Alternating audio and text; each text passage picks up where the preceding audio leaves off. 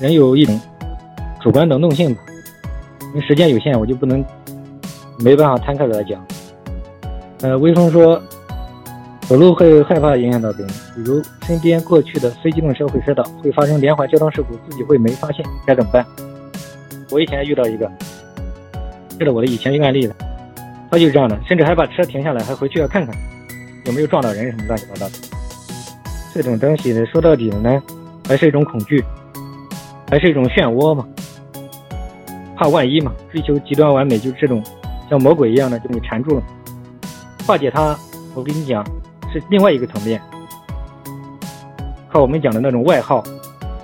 所以说，就我们讲的跟治病没有关系，靠那种东西把它化解掉。这个东西呢，只能是一边生活一边帮助你化解，需要一个过程，慢慢的，人就好了嘛。很难这么短的时间全部给你讲清楚。就我跟你说，我现在连谈女朋友都觉得压力很大，这个可以理解，因为会影响方方面面嘛。嗯，我这边有很多案例，他们很多更严重，有很多。我记得有一个就是他工作也不干了，学习也不干了，封闭在家里好多年。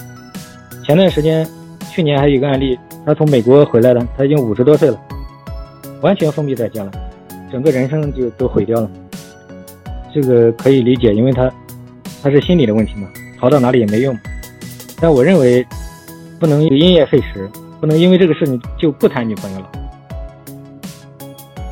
你现在什么都可以干，什么都可以干，什么都能干得好，理解吧？一边工作生活学，一边谈女朋友，一边治疗，这样效果最好。别扭是很正常的，这个慢慢的有快乐有化解。好，今天因为时间有限，我们就讲到这里啊。到时候会不定期的可能会会有老师来给大家分享，因为我不可能经常过来。空时还会给大家去聊一聊，啊，大家如果想了解我们更多的这种文章，可以到我们的去参考。好，今天就先到这里吧，谢谢大家。